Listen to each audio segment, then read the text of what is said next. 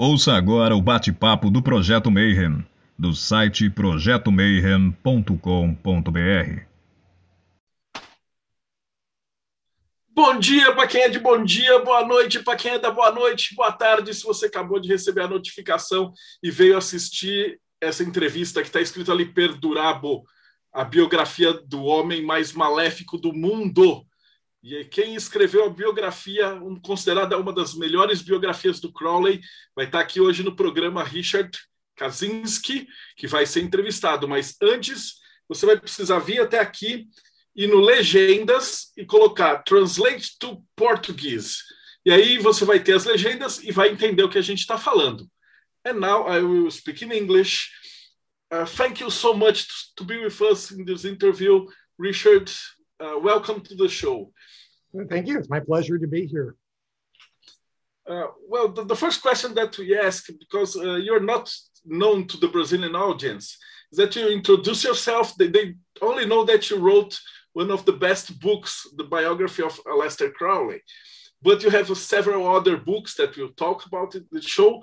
But first, I'd like to, to introduce yourself and tell us a little bit about your journey. We used like to, to watch, uh, to ask our guests because uh, when you're you're young, you go to the church and everything, and then 30 years later, you are writing the biography of the weakest man in the world.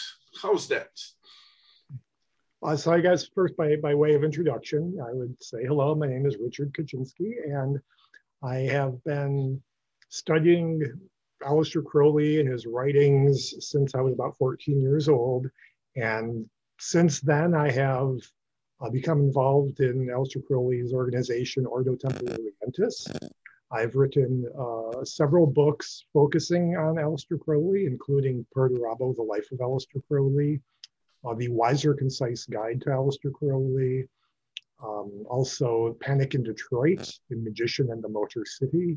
And I've also written a history of the early years of OTO, um, up until the time Crowley got involved. And that book is called Forgotten Templars, uh, The Untold Origins of Ordo Templi Orientis.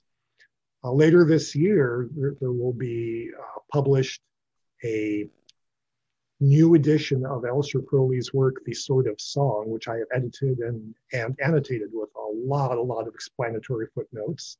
And so that will be coming out this year. And so you know, I could go on, but that's, I think, a pretty good introduction. But in terms of how I got started, I, I, I in a way, it seems to me that was inevitable. When I was a, a child, I mean, I was, I was raised Roman Catholic. So from a young age, I was used to seeing ritual. Um, but in addition to that, when I was growing up, this is in the in the 1970s, it just seemed like metaphysical stuff and the, and the unusual was just everywhere. Um, where there's you know Bigfoot, UFOs, you know ESP, you know psychic phenomenon, and all sorts of other weird you know ghosts and unexplained things. It just you know there were TV shows, there were movies, books, magazines. There, there was even a, a psychic game show that was on television and so for me, it just kind of felt like, you know, of, of course I turned out this way, but not everyone else, you know, uh, you know, in my age group, you know, my whole generation did not turn out the same as me. So there's obviously something else going on. Um, but when I was uh, 14 years old, I used to take my bicycle everywhere, and I found the local metaphysical occult bookshop. And the, the first book I got there was a, uh, the, the complete prophecies of Nostradamus. And I thought that was really great. And I came back the next time, I got Israel Regardie's book, The Golden Dawn.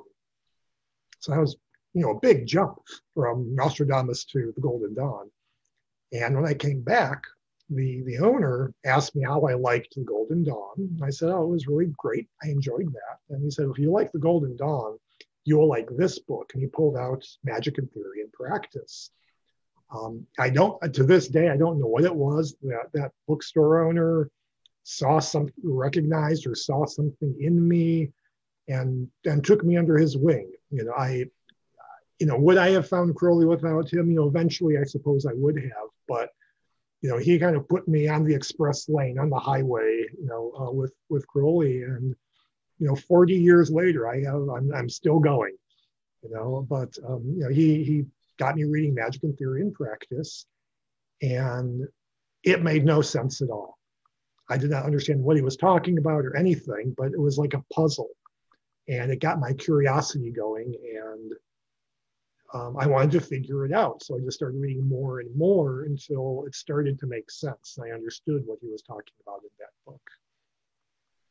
And, and in some ways, that was what you know, the, the, my book, The Weiser Concise Guide to Aleister Crowley, was all about. It was, you know, when, when the editor, uh, Jim Wasserman, asked me to write this book, the mission statement he gave me was write the book that we wish that we had when we were kids to get us started. And so um, that's what I set out to do. And you know, it's gotten good reviews, so I think I accomplished that. And uh, uh, you have written several books, uh, but they're mostly about uh, Telemann Crowley. Do you work with that? Uh, what was your, your what we say, the profane career? Oh well, I um, in in the in my day job in the real world, um, I, you know, my my degree is in psychology, so I have a, a doctorate in social psychology, and as part of my uh, doctoral research, I looked at the psychology of what I call metaphysical beliefs. Um, you know, in psychology, there's a lot of there isn't standard terms. Sometimes they're called paranormal beliefs or whatever. So I just, uh, you know, I, I wanted to kind of distance myself from some of the existing measures out there that I, I critiqued. So I, I picked a different word to, to set what I was doing apart. Um, and my minor was in uh, statistics. And when I graduated with my you know, district, you know, my doctorate in psychology, I found that there was more of a market for someone who could do statistics well than there was for someone who could do psychology well. So I've been ever since then I've been working in the field of biostatistics and research. Um, I've, I've taught, you know, medical students, I've taught, um, you know, nursing students, pharmacy students, and, um, you know, in the university and, you know, outside of the university, you know, doing data analysis and publishing papers. So uh, when Crowley talks about the method of science in the name of religion, I do the method of science all day long. it's important because of the next question. Because as a scientist and a Thelemite, uh, what what's magic to you? Well, I, I'll start first of all with Crowley's definition, which I imagine if you're listening to this, you've probably heard somewhere before. And Crowley says that magic is the science of art, science and art of causing change to occur in conformity with will. Um, the the trick is what is what is will, and I think if you want to try to avoid jargon, you know, this this whole idea of what is what is thelema, what is do what the will should be the whole of law, what does all that stuff mean? Um, I would interpret that as basically saying that everything that we do, it's a philosophy that says everything that we do needs to be authentic uh, to our to our true selves, and so that with with the goal that we are striving to become the best possible version of ourselves. The the trick with that is to find out who you really are deep down underneath. You've got to dig through all these layers of of um, programming that we all experience from living in the real world. So there's, you know, society tells us how we should see things and how we should think and what we sh- what we should be. Our families, you know, whether it be the, the things they teach us, or if you're from a terrible family, they're an example of what not to do.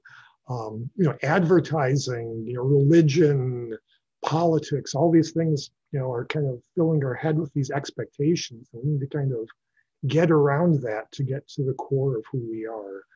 And for me, I see magic as being the tools to, to clear all that stuff out of the way and to get to know yourself, who who are you? And it, it takes work and it takes discipline. But the, the great thing about it is that once once you get to that answer, then you have that that strength and that discipline to keep using to to do your will, to be who you are meant to be in this world. We have talked a lot about the true will. Now, you've seen we I've interviewed Lon Milo and Aaron Leitch and several others uh, who talked about the Abramelin and the ritual and the true will. And we had several uh, other friends here asking me to ask you about if you have any experience with the Abramelin and finding your true will, and if you have any thoughts about that. Yeah, I mean, I, I would not, I mean, I, I have done, Abramelin and Abramelin type ritual work in my past. Um, and I would I would say that that is the the the Abramelin working and similar sorts of things are associated with the something called the knowledge and conversation of your holy guardian angel. Um, and that is not necessarily, at least in my mind, the same as discovering your true will. I think you can discover your true will and coming to an understanding of yourself without necessarily, I mean, before you get to you know the the Abramelin. I mean, you you could you could you could still figure yourself out. The idea for me is that the Abramelin is kind of a connection to that um, higher spiritual authority. Um, you know, when Crowley writes that when you have attained the knowledge and conversation of the Holy Guardian Angel, you don't need any other teachers. It's it's you know the Holy Guardian Angel will kind of direct and inform you know your journey from that point on. Um, but you know, I, I I feel in some ways like I'm I'm a bit of a, an aberration in Thelema in that I've I kind of feel from very very very young age I've had a very clear picture of what I wanted to do. I mean, I always knew I wanted to write. And from, from you know, I, I wrote short stories. I, I, wrote a novel, you know, when I was in third grade, you know, so I was like eight years old, you know, it's, it's what you'd expect from an eight year old. It's time travel and dinosaurs and you know that kind of stuff. But um, there's never a moment in in my life that writing was not the goal. Um, you know what I was going to write. You know that that that for me is the journey. Um, and oftentimes I think about will and true will. Um, you know, if you're is is that that thing that you you just if you take everything away, it's the thing that you just can't not do. It's the thing that you have to do. And for me, it's again, it's writing. It always has been. Um, so I guess in that sense, you know, I kind of, I did kind of have that that idea of where I was going. You know, way before I even, you know, contemplated doing the Abramelin work. And talking about the Abramelin and true will and everything like that, we wouldn't be here talking if it wasn't for Aleister Crowley. So you wrote Perdurabo, that's a biography of him. So who was Aleister Crowley? Oh, Aleister Crowley was a, a poet, philosopher, occultist, author, mountain climber, secret agent, man of mystery um, at, in, in the first half of the 20th century. Um, he's largely known today um, in general um, for, you know, for Thelema, for saying, you what the will should be the whole of the law, and also for identifying himself with the great beast from Revelation. And both of those things are things that people generally don't really understand or they misunderstand. And that's why you have these you know these ideas that Crowley was you know the wickedest man in the world and things like that. It's born more from not understanding. It's it's it's it's it's more ignorance than it is truth. Yeah, I have interviewed a, translator that uh, wrote one biography of Crowley, and he said that when he was young, he uh, saw a biography of Crowley that said that the man died at the age of 78, devastated by the drugs and he thought and said, Whoa, 78 year old, I want to die 78 year old, devastated by the drugs. And then he said, maybe he's not this, this kind of evil. And he fell in love with Aleister Crowley and wrote this biography. So, uh, for you, what was the point that uh, sparkled and said, I have to write the biography of Aleister Crowley? What? It's kind of like what you just said, um, that I, I, was familiar enough with Crowley that I was frustrated with reading these biographies that I were very sensationalistic. They, they just got him wrong. They, they focused on things that were, I don't know, not not necessarily even true. They they they wanted you know they they they liked the rumors and the myths. They they just wanted to tell a, a dirty story um, because that would sell books, but it wasn't an accurate story. And I I just read you know one day I read a, a book that was again just like that. And another thing that bothered me was a lot of these books, you know, they wouldn't just tell you the story that oh Aleister Crowley you know did this and that but it was very clear that they were trying to tell you what you should think, how you should feel, and say, "Isn't this is isn't he a terrible man? Look at this stuff that he did." And I kind of thought, you know, I don't I don't need you to tell me what to think of, of him, you know. And so those things all together made me want, you know, so, you know, I was reading this. I remember I was reading this book on an airplane, and just rolling my eyes, and I just said, I could do a better job than this then you know again I, have always wanted to be a writer you know it's something i've been working at my whole life and this voice in the back of my head said why don't you? And so i did. And and my my goal was to stick to the facts and you know try speak from a place of, of knowledge because i again i felt like having studied and worked Crowley's magic, I had an understanding of what magic was and what that meant to him. Um, that that and again, it's, it's an insider kind of knowledge that someone from the outside just wouldn't get. Um, but I also just wanted to keep my opinions to myself. I just wanted to say, here's the facts. You're you're reading this book. You're smart. You can figure out for yourself whether you think he's great or terrible or whatever. That's that's your business. My my my job is just to tell you the story. And I think you know whether you you find Crowley to be, you know, great or the great beast or you know you know awful or whatever, um, the, the truth remains is that his life and his story is still fascinating. Um, you know, he you know, as I, when you asked me who Crowley was, you know, I, I was just started rattling things off. You know, he, he, by the time he was 30, he was, he had published a three volume book of his poetry, his collected poems. Um, he had, he had written novels, books on magic. I mean, the Equinox, you know, 11 volumes of the Equinox, most of that stuff was written by him. You know, um, he was just a prolific writer. He, he was a mountaineer. He set climbing records he could play chess blindfolded and most of the time beat you. Um, and there's just so many, you know, a spy, you know, you, that's just, there's so many angles to his life. You know, any one of those would be an interesting life. And he lived like seven or eight lives all at the same time. And, and that to me is, is fascinating. Again, whether you like him or not, is it's just a remarkable story, a remarkable person. Yeah. I have a question from Breno. I said, uh, Crowley wrote a, a, great amount of texts, libris, and books through his life. So, how to read it? It's Chronological, by class, by subject? For someone who does not know Crowley and wants to, to uh, know a little bit better about their work, his work, how would you recommend? That's that's kind of a tricky question. I mean, speaking again for me and my childhood experience, um, you know, when I, I, I guess I would say don't start with magical theory and practice because that's where I started and I, I didn't understand a lot of it.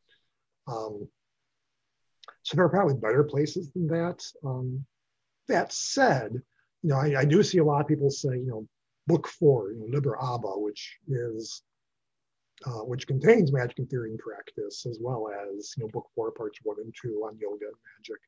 um, are just kind of a great reference book. But um, for me, what I found was when I first started approaching Crowley, I think the thing that confused me and made it difficult was that Crowley has is it's like his work is like this big web. And in Magic and Theory and Practice, he's constantly referring to things that he wrote someplace else. And so then you got to go to that someplace else, and then that other someplace else. And sometimes the thing he's talking about wasn't even published yet, or it's not not published at all. Um, and and for me, Crowley didn't really start making sense until I read several of his books and read all of the Equinox. And then when I went back, I could say, "Oh, I know what you're talking about there," because I, I, remember reading that. Um, but it's you know it's kind of hard to say read everything by Crowley and then it will make sense because you know who's got you know that's that's a lot of you know it's an investment of a lot of time.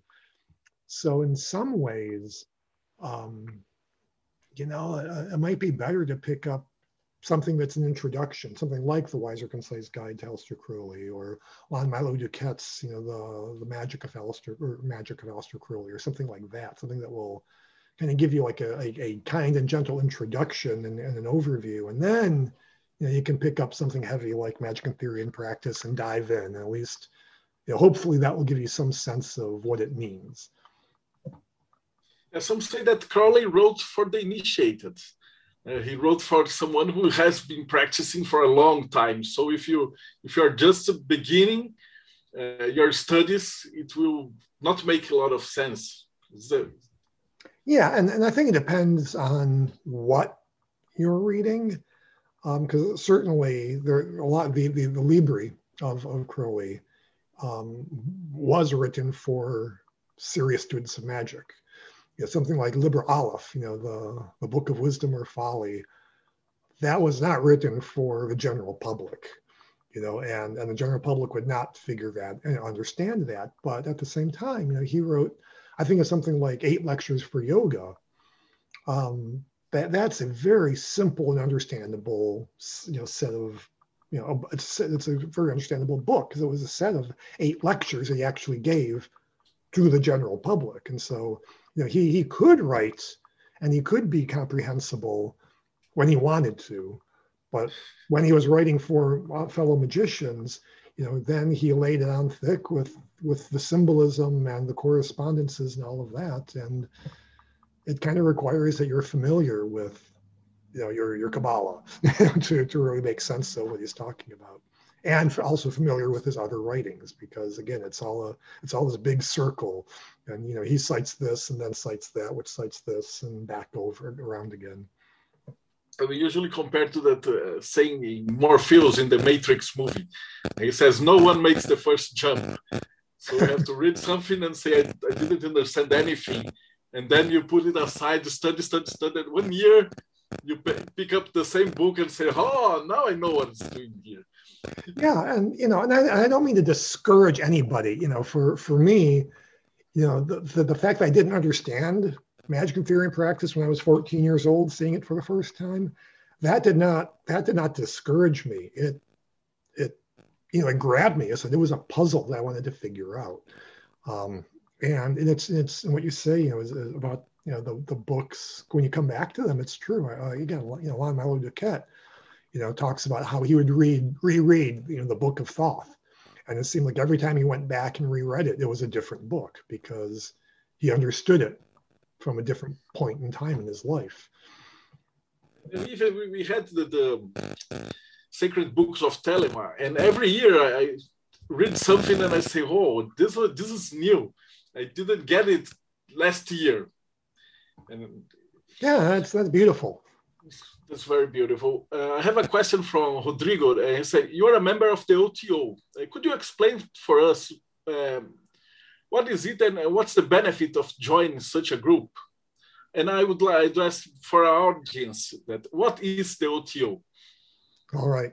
Um, the OTO or Templi Orientis is a um, it's an initiatory society. And what I mean by that is that when you it's it's it's a group that you join and you go through a series of initiations Um, and each of the initiations are kind of like a magical or you know mystery play. They they, they have occult meaning, but they also have um, practical meaning. And if you know in OT, and again, and any secret society is like that, but specifically in OTO, the rituals are designed to also you know gradually give you instructions in what is the philosophy of Thelema and how to apply that to to your life you know, how to live as a Thelemite. Um,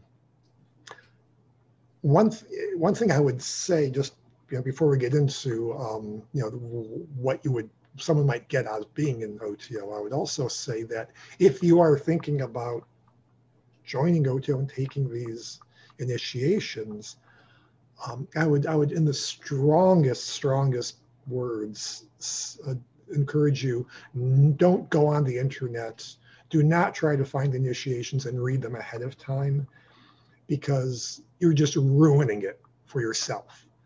Um, and that's it. You're not spoiling it for anyone but you, because you know these what these rituals are designed to do.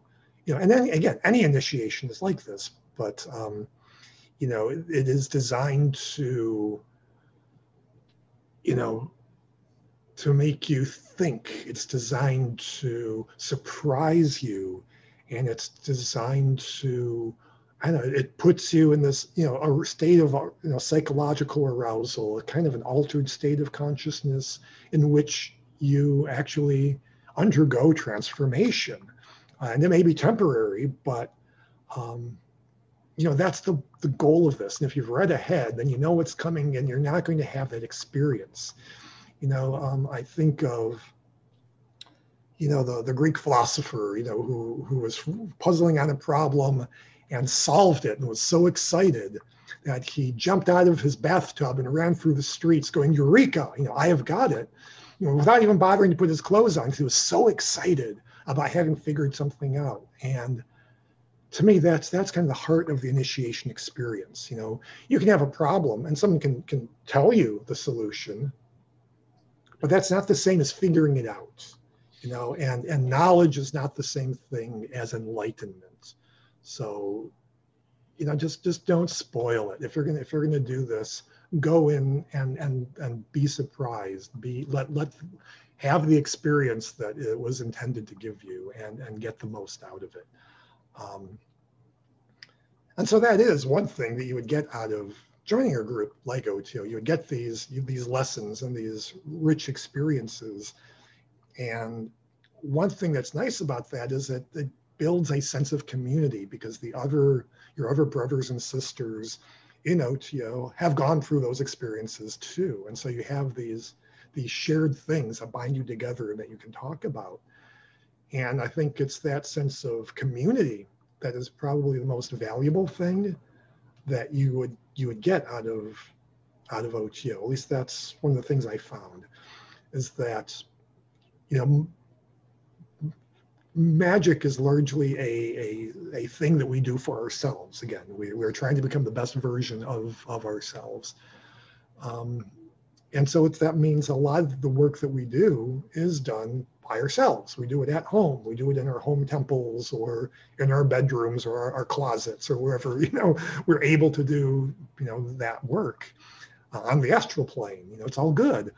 Um, but when you get together with other people who share your interests, your your enthusiasms, it's it recharges your batteries, and you get together and you talk about people who are all into the same thing, and then that makes you want to go home and do the work that much harder, you know. And so it it sustains what you're doing, and you know the the people involved that you know they can all teach classes or recommend books or lead rituals, and it's so it's all just this very rich sort of experience. Um, you know, and I've I've had the luxury, you know, or the benefit, you know, I've been very lucky that in my time in OTO, I've been able to travel literally around the world, meeting brothers and sisters along the way. And, you know, my favorite people in the world are my brothers and sisters in OTO. And I would never, these are people I never would have met if not for this organization. So I'm, I'm grateful, you know, for for you know, the, the OTO introducing me to brothers and sisters, you know, friends and loved ones um, that I wouldn't have met otherwise. But um, to that, I would like to tack on one other thing, and that is, um, you know, I've I've always been kind of self-sufficient. You know, I'm, you know, the things I do. I mean, writing is kind of solitary. I love reading. You know, I, I, play piano, which is something you generally practice and you do by yourself. You know, um, I, I, I, I, I telecommute. You know, I work from home on the computer, so a lot of you know, I'm just kind of wired for being solitary. So I, and and working Crowley's system by myself was working fine for me. And so what brought me to OTO was not what is this going to do for me? What brought me to OTO was the idea that I think that Crowley, his magic, and this this set of rituals that he specifically wrote um, is really cool. And I wanted to make that available to other people.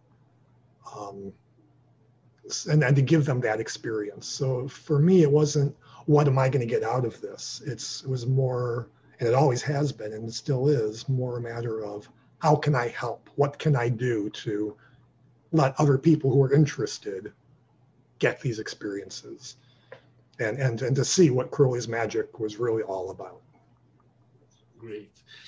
Uh, I have a question now for Breno. He said you have written the Forgotten Templars as well.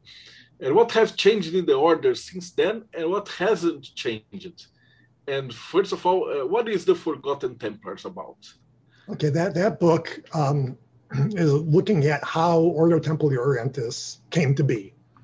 Um, who who are the the founders? You know, you know, the Oriental Templars or the Forgotten Templars I'm talking about because the, the four founders, Carl Kellner, Theodore Reuss, Franz Hartmann, and Henry Klein, and particularly Henry Klein, um, just not a lot is known about them.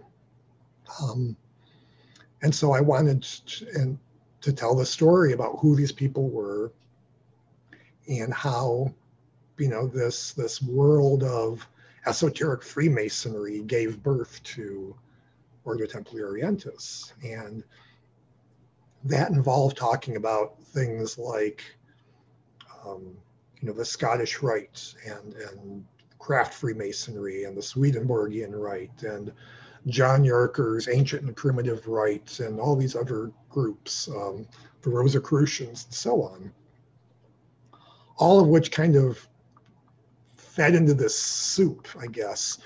And it kind of, and Theodore Reuss kind of boiled it down. And, and after, you know, he was, he tried to run these organizations, but ultimately um, came to a point where it was easier to kind of do his own thing. You know, he had these authorities in this organization. He said, let's just kind of simplify things, you know. Memphis and Mizraim at you know, like 90 and 95 degrees. And so that's that's impossible to work practically.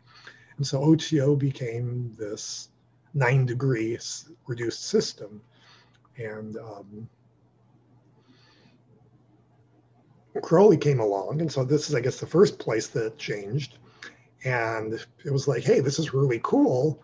And Theodore Reuss, who was kind of running the show at that time, said, hey, well, if you want to have OTO in England, you know, I'll put you in charge of OTO, you know, for you know, the UK, basically. And so Crowley wrote his own versions of the initiation rituals, adding you know to it all. And so that was the first place where OTO changed, is when Crowley got involved. And you know, it's generally believed that OTO is just this was existed mostly on paper. You know, while while Reuss may have run this Masonic groups, OTO itself didn't really start operating as OTO until Crowley wrote a new set of rituals and started putting people in, in England through them.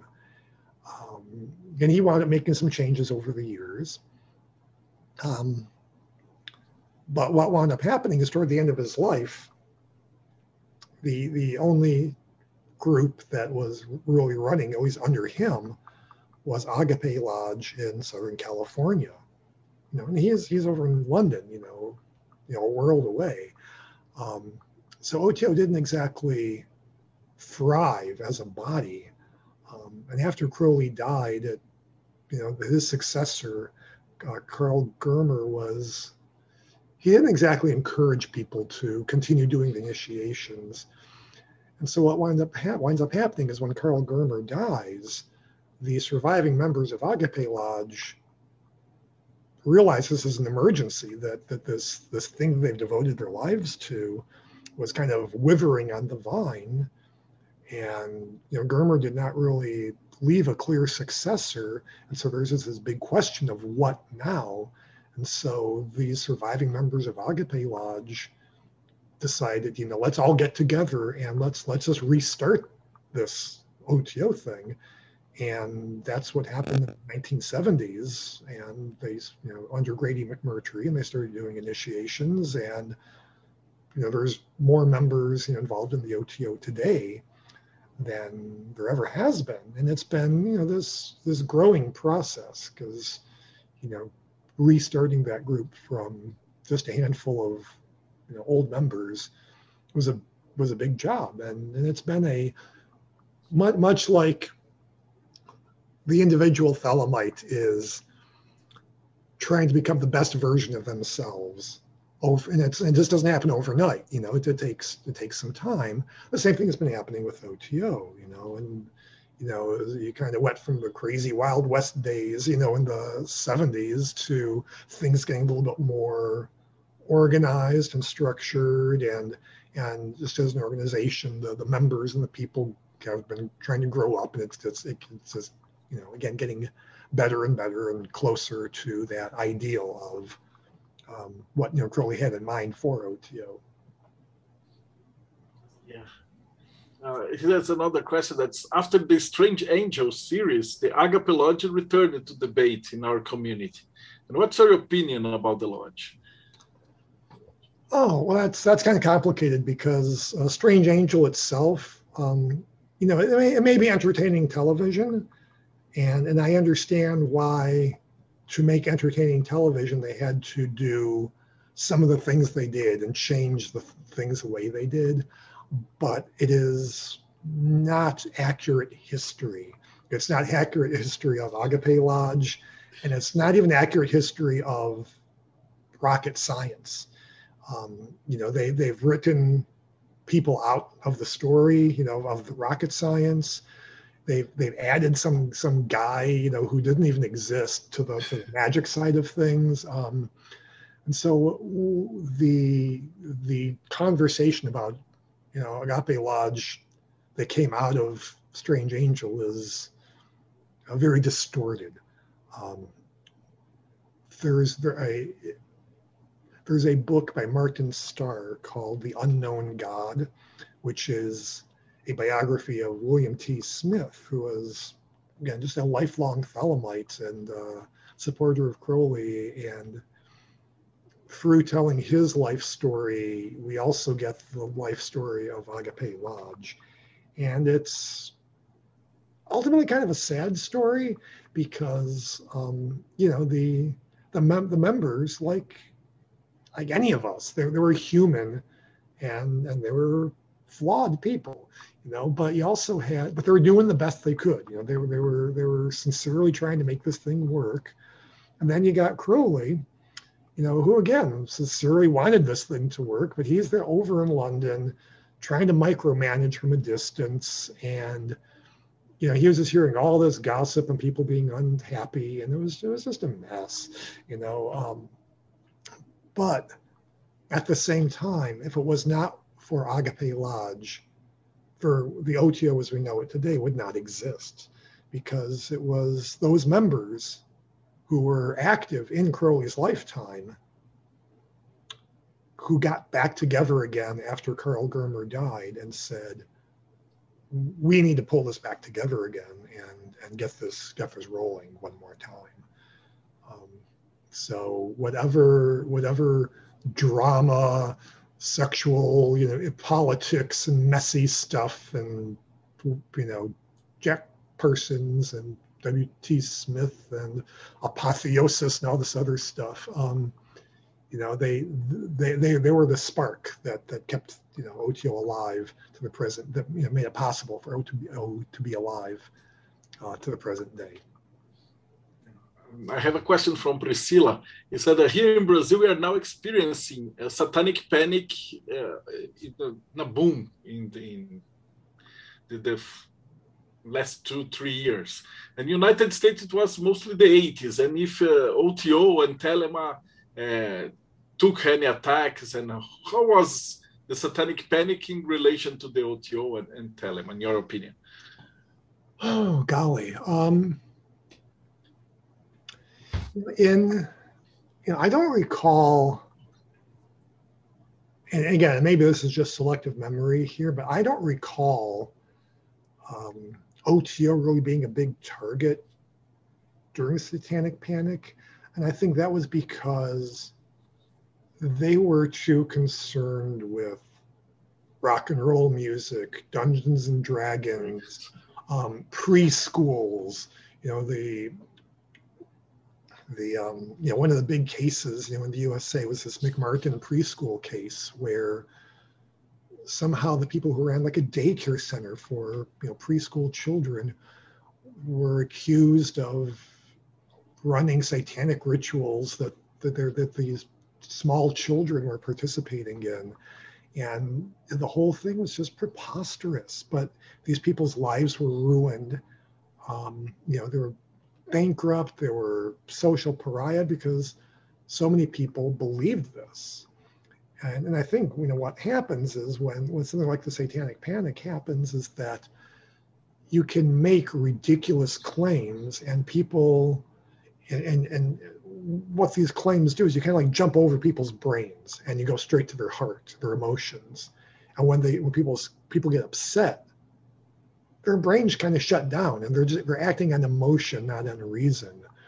And and I, I, can recall you know during during the 80s and, and early 90s just these ridiculous claims just saying that oh yes you know there there are 50,000 people you know a year that are you know sacrificed. And it's like where are the bodies? There aren't, there aren't that many missing people in the United States you know and, and if you look at the FBI crime reports and you know where are the bodies well they have these portable crematoriums they carry around it's like mm-hmm you, you, it doesn't work that way. That's not how a crematorium works. You know, you can't have this portable thing to burn bodies down to ash. You know, it's just it was just craziness. You know, and you know, every rock and roll band was secretly satanic. It was just it was the stupidest stuff. Um, you know, I actually wound up delivering a paper to the American Psychological Association about how the Satanic Panic to me looked like a case of groupthink.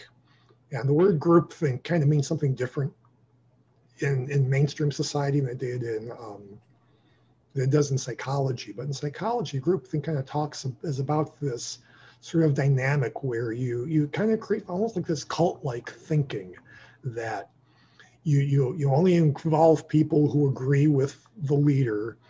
Um, you, you you you discourage communication with people from the outside. You discourage contradictory opinions and and what winds up happening is you have this real insulated group that only you know it's an echo chamber basically and groups that are in that kind of an echo chamber tend to make disastrous decisions because they're removed from reality they're removed from the facts and they just they they just have this crazy version of the truth that they tell themselves which is not the truth you know, the, the famous example of the of, of groupthink um, is the Bay of Pigs uh, fiasco uh, from the 1960s. And to me, you know, it was the same thing with the Satanic Panic. It was just people, you know, it was this this group of people who were all just talking to each other and can, had each other convinced, while reasonable people, reasonable people in the outside world were saying this makes no sense you therapists doing hypnosis, you're creating false memories. You're just making this worse. You're not finding the truth. You're you're covering it up, you know, with with with you know falsehoods. So um, that's I'm, I'm I'm very sad to hear that it's making a comeback, and, and I understand it's not just there in Brazil, but I understand from you know, friends of mine over in the UK that yeah, there, there's rumblings of it happening there as well. Um, and it's, I don't know. It's like it feels like we sometimes it feels like, like we haven't learned anything as a as a as a society. Yeah, in Brazil, we are all in the same pack. From umbanda, uh, from preachers, from people in spirituality, even Reiki practitioners.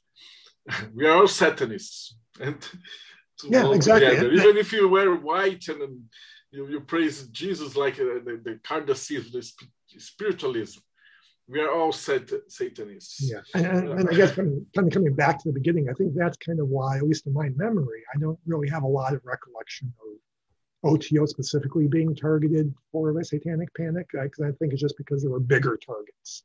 Yes. You know, there were sexier targets, more visible targets. You know, and if you could go after you know, Ozzy Osbourne or you know or whatever, you know that that's that was better. You know than yeah. It's a uh, obscure group of, of this, you know.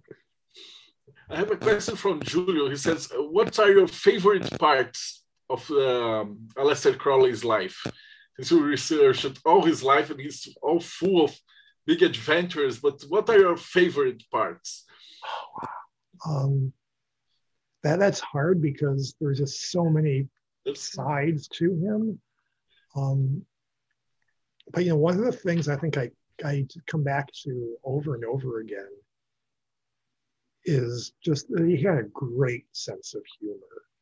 Um, and I, I think I kind of find that refreshing because you know people oftentimes when they come to magic are, are very very serious about this and crowley was this brilliant man and he was this prophet and blah blah blah and that's that's all well and good but at the same time he was you know he could be a real goofball and and I, I just kind of relate to that, you know. I mean, I, I, I've got a sense of humor about my own spirituality, and I like to see that Crowley does as well. And so, oftentimes, you know, my my favorite stories about Crowley are when he shows the sense of humor.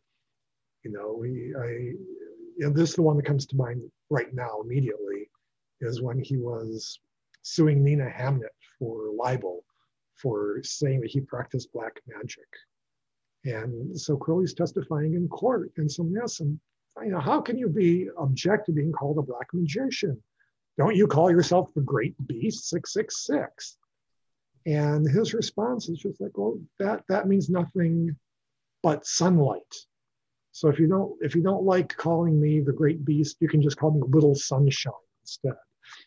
And you know that that kind of stuff is just I don't know. That's that's hilarious to me. That just makes me love him even more. You know, that when, when you see that side of him, you know. Um, and I mentioned I'm like editing um, the Sword of Song right now, and so much of that book is just it's puns and and sometimes they're serious magical puns, but they're puns or they're just social commentary, you know, and you know, there's like one part of the book where, you know, he's got like a footnote, and then the footnote has a footnote, and that has a footnote, and another footnote, and another footnote, another footnote.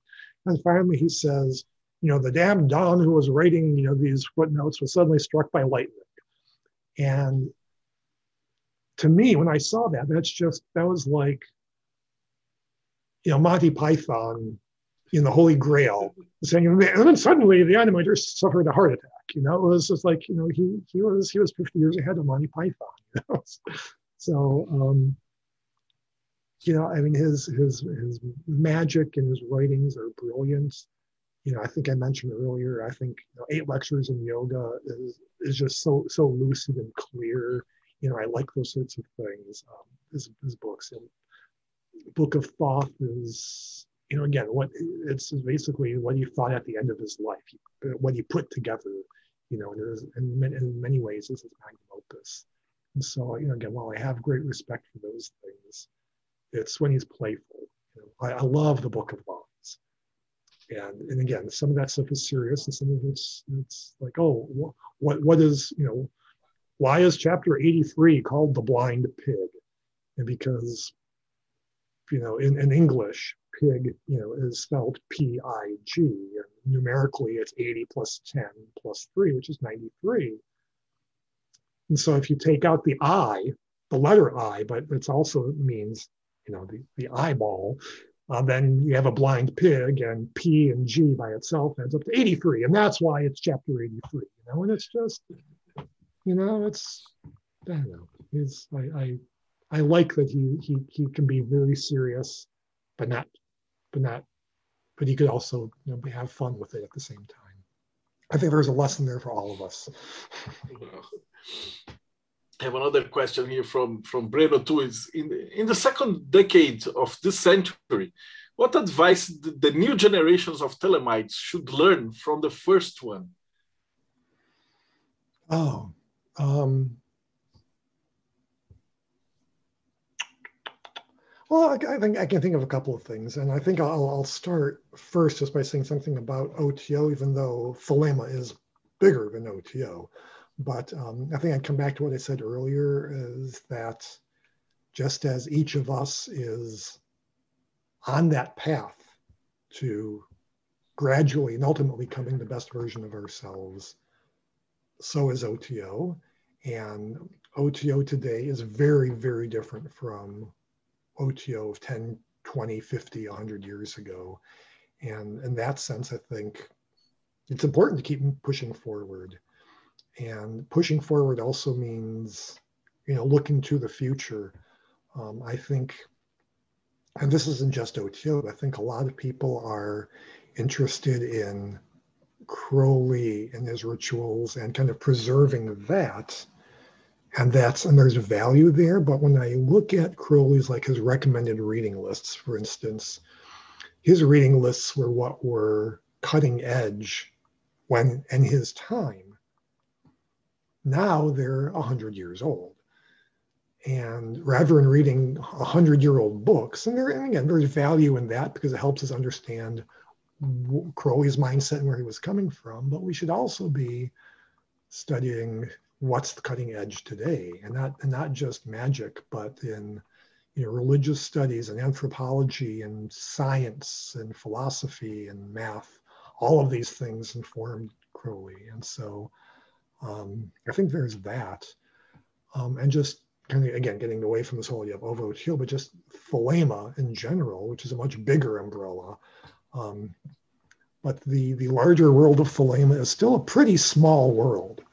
Um, you know, there's not a ton of us out there compared to other groups, other philosophies, other religions. And I kind of feel like um, I don't know, when I, when I look on social media, it seems there's a lot of fighting and tearing down of each other.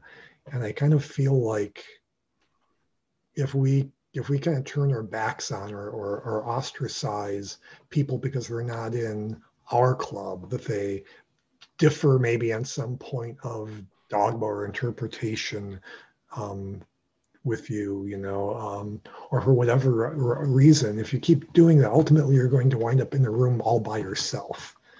And I think it's more important, you know, because because flame will just devour itself from within if we we go down that path. I think it's better to build a community, you know, across all those those uh, boundaries than to tear it down. Um, and then saying that, I'm not saying that we should embrace or tolerate awful people in our communities. You know, we, we do need to protect our community, but we need to nurture it as a community too, and rather than sowing division, you know. Um, again, I guess I kind of think of the book of the law saying, I'm divided for love's sake, for the chance of union. And uh, yeah, and I think I'd like to see us working more on union and less on division. We have been interviewing people from several different groups and studies and magical orders, and, and they mostly they are looking for the same things that to become a better, better uh, ourselves. So it has been great talking to you today. But I, there's the last question, the most important question, that is how do we find you? How can we find your books? Rodrigo is saying he's throwing money at the screen, but no, no. Nothing is happening. So uh, how can we find it? That uh, you don't have your books in Portuguese yet. Uh, we were talking before this interview that we, we will do uh, whatever we can to, to bring your books translated and published even in Portuguese. But until then, how can we find you? Um, well, again, for those of you who um, are are English readers, um, Perdurabo is available. You know, it's distributed worldwide, so you should be able to get that at, at your favorite bookstore. Um, same thing for the Weiser Concise Guide to Aleister Crowley. Um, Panic in Detroit, which I mentioned, um, is is available through Amazon, but again, you should be able to find that other places. Um, Sword of Song, which is going to be coming out later this year, will be through Camuret Press in the UK. And I should mention that um, I, I, hope I'm not going to get into trouble for saying this because it hasn't been formally announced yet, but I understand that a Spanish translation of Perdurabo will be coming out uh, later this year. And so um, that, that will be you know, at least go something toward have, having something out there. Um, and you know, I don't know. You know, uh, the Weiser Concise Guide to Aleister Crowley is is a pretty short book. I mean, the, the idea was to put together a book that in 128 pages uh, could kind of get somebody started, and that's that's something that might be a good candidate for uh, translation if there's somebody out there um, who wants to take that on. So but yeah, but most most of the books you can find at your local bookstore. And um, if you want to just see again the various books and book chapters and articles and things I've written, you can also go to my website, uh, which is www.richard-kaczynski.com. So it's just just my name with a dash, richardkaczynski.com. And you can also find me on uh, Facebook and Twitter. Oh. It has been such a pleasure talking to you tonight. I've enjoyed it too. And I would just say goodbye to the people here, and then we'll open cameras and talk a little bit more with you. Right. But thank you so much for your time. It has been great evening. As well. E para vocês que acabaram de assistir a gente, então não esquece, segue o canal. Os links que o Richard falou, eu coloquei aqui embaixo. Então vocês conseguem achar esses links uh, aqui. Ok? Então segue o canal e a gente se vê no próximo bate-papo Mayhem.